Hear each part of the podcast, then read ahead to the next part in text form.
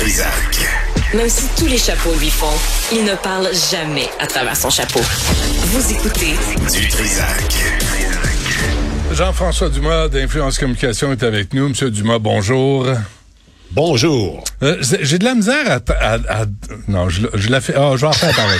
J'ai de la misère Quand à... tu fais ça, c'est dangereux. Quand tu commences, il se fait une mise en garde comme ça. Tu prends un grand respire, tu prends un peu de recul et là, t'hésites et tu vas commencer. faut toujours se méfier. Ça, c'est le genre de préambule, de mini-préambule. Tous les invités devraient se méfier d'un préambule à la Dutrisac comme ça en partant. Alors, je, je comprends que tu abordes la question des médias, ça c'est ton métier, mais l'intelligence artificielle, là, il me semble que tu opposition en dehors de ta ligne.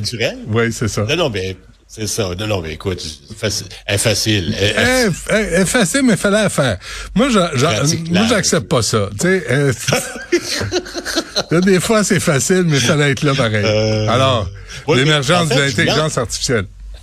Oui, je voulais en parler parce que il y a, il y a eu une abondance d'intérêt et de couverture dans les médias et je soupçonne, pour lire un peu ce qui se dit dans les réseaux sociaux, Benoît, que il commence à y avoir de plus en plus d'inquiétude chez les gens. Euh, et c'est pas juste de la curiosité. Puis juste en termes de volume de couverture, je suis allé voir dans nos bases de données, depuis trois ans, 65% de l'intérêt pour l'intelligence arti- artificielle est survenu en 2023. Puis il reste encore deux mois à l'année, il reste novembre et décembre, ça fait que c'est pas fini. C'est- un phénomène qui, même si ça fait longtemps qu'on en parle, c'est devenu, c'est très, très, très contemporain. La préoccupation, elle est très d'aujourd'hui. Avant, c'était anecdotique, l'intelligence artificielle.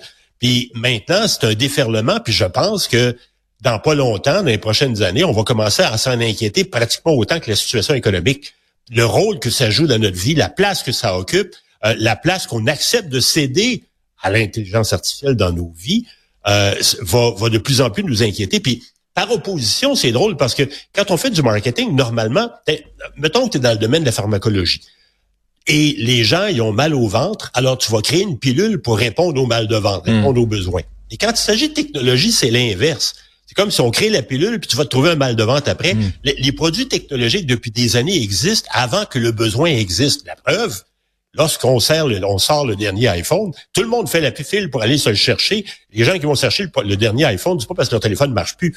Il y a une espèce d'engouement, un Ouais. déferlement à l'égard de la technologie et le produit devance le besoin. C'est pas le besoin qui crée l'organe, c'est l'organe qui génère le besoin finalement. Mais là, mais hier, c'est drôle, j'écoutais euh, une entrevue à CBC avec Yoshua Benjo, qui vient de gagner un prix, là, qui s'occupe de Mila ici au, au Québec, à Montréal, là, pour euh, cet euh, centre de recherche sur l'intelligence artificielle. Puis il en dément pas, hein. C'est un homme inquiet, là, Yoshua Benjo. Ah, Il y a de quoi s'inquiéter parce que pour, les gens qui nous écoutent, la plupart des gens, qu'est- qu'est-ce qu'on voit l'intelligence artificielle, c'est c'est de demander à la technologie d'imaginer des scénarios qui n'existent pas ou de faire des tâches que que nous on ne fait pas, au-delà de ce qu'on appelle le deepfake. Le deepfake, c'est quoi? C'est la simulation de réalité en photo ou vidéo, c'est-à-dire qu'on prend ta face et on te fait chanter de l'opéra ou on te fait danser avec un, un tutu sur une scène, ce que tu n'as jamais fait. Ce que Euh, j'ai euh, euh, ce mais- que j'ai fait, oui, pour Dan sais, c'est pour oui, ça. je le sais. Ouais, Mais- ouais. Et, et comme par hasard, ça n'a jamais été diffusé nulle part, fait qu'on comprend pourquoi. Non, mais c'est à Radio-Canada, Radio-Canada, Ah oui, ben oui. pas trop de plaisir. Tu sais, les humoristes Non, et du gnagnan, oui, mais bon. Alors voilà. Et, et donc, l'intelligence artificielle, on, on peut se dire dans les prochaines années que peut-être qu'on va assister à la description de matchs de hockey par un robot. Elle va peut-être nous dire pour qui voter. Elle va peut-être euh, assumer la vérification de, de faits dans les nouvelles, de ce qui se passe dans les médias de façon Ouais. automatique. On va peut-être nous offrir des fins alternatives à des différents scénarios de l'actualité. Savoir si la guerre se termine demain, qu'est-ce qui va se passer? Tu sais, des simulations, peut-être même que dans le sport professionnel, on va avoir des arbitres artificiels qui vont gérer les games et qui vont faire moins d'erreurs. Mais il y a une crainte collective.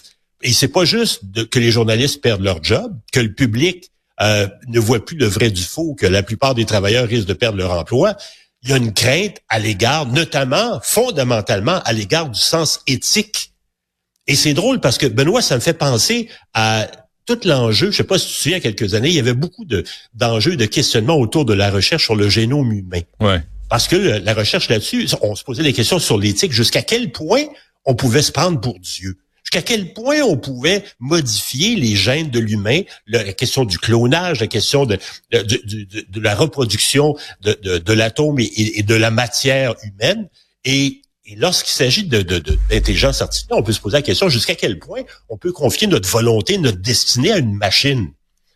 Et là, quand on pousse encore plus loin, on se dit ben, jusqu'à quel point on peut confier donc l'ensemble de notre destinée à une intelligence qui, qui, qui, est pas humaine, qui, qui, qui, a pas, qui a pas notre sens éthique, qui a pas, qui, a pas notre sens de la nuance. Et, et là, on se dit bon ben il y a, y a quelques, par exemple au printemps, au printemps, il y a le 29 mars dernier, il y a Elon Musk et toute une série de chercheurs et de spécialistes, d'experts en intelligence artificielle et en technologie dans le monde qui ont signé une pétition demandant un moratoire sur la recherche sur l'intelligence artificielle parce que tous ces gens-là se disaient inquiets mais, en même temps, le développement? En même temps, Jean-François, l'intelligence artificielle, tu dis il n'y a pas de sens éthique, mais il n'y a pas de conflit d'intérêt non plus. Tu sais, là, on, annonce, euh, tu sais, que y a, euh, le mois d'octobre a été le plus chaud de l'histoire. À chaque fois, là, on annonce qu'il y a des problèmes euh, environnementaux, mais là, tu as des gouvernements qui disent, ben là, moi, les, on veut voter pour continuer à produire du pétrole. Si je le fais pas, je vais perdre mon vote, je vais perdre ma job.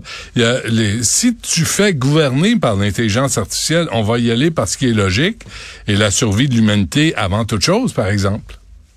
Ouais, mais à partir du moment que l'intelligence artificielle va être tu par exemple, ChatGPT, actuellement, on parle pas d'une propriété d'une entreprise américaine, grosse propriété qui, veut juste notre cash, mais l'intelligence artificielle va de plus en plus être menée, à être au service d'impératifs commerciaux, d'impératifs financiers.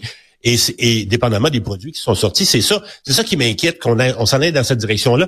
Et donc, avant d'aller dans cette direction-là, on devrait se donner un cadre éthique, savoir qu'est-ce qu'on est prêt à accepter.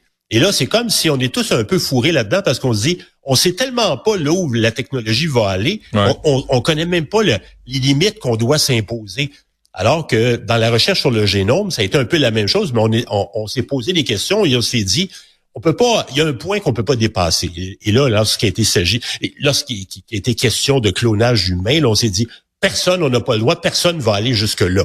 Euh, et, et et je pense qu'on devrait collectivement suivre le modèle, la réflexion autour du génome qu'on a suivi hmm. et d'appliquer un peu la même chose en termes d'intelligence artificielle globalement à travers le monde. Et c'est tellement en gros, Benoît, cette place-là dans l'actualité qu'il y a dix ans, pas l'intelligence artificielle, mais la technologie, quand tu prends les priorités, les thèmes dans l'actualité dont on parle le plus, la technologie arrive, arrivait à ce moment-là au douzième rang. Et cette année, la technologie elle, se classe au sixième rang des thèmes les plus populaires dans l'actualité devant la culture, devant l'économie, devant l'environnement, la santé, les aînés, la pauvreté, puis j'en passe. Ah, finalement, l'éco-anxiété qu'on connaît depuis de nombreuses années, probablement la prochaine anxiété populaire qu'on va connaître, ça va être l'IA-anxiété, je suis à peu près sûr, parce que ça occupe tellement de place et on sait tellement pas ce qui nous attend, ce qui va nous frapper, qu'au fur et à mesure qu'on va le découvrir, il va y hmm. avoir de plus en plus de gens qui vont être inquiets et malgré les avertissements, malgré les demandes de moratoire,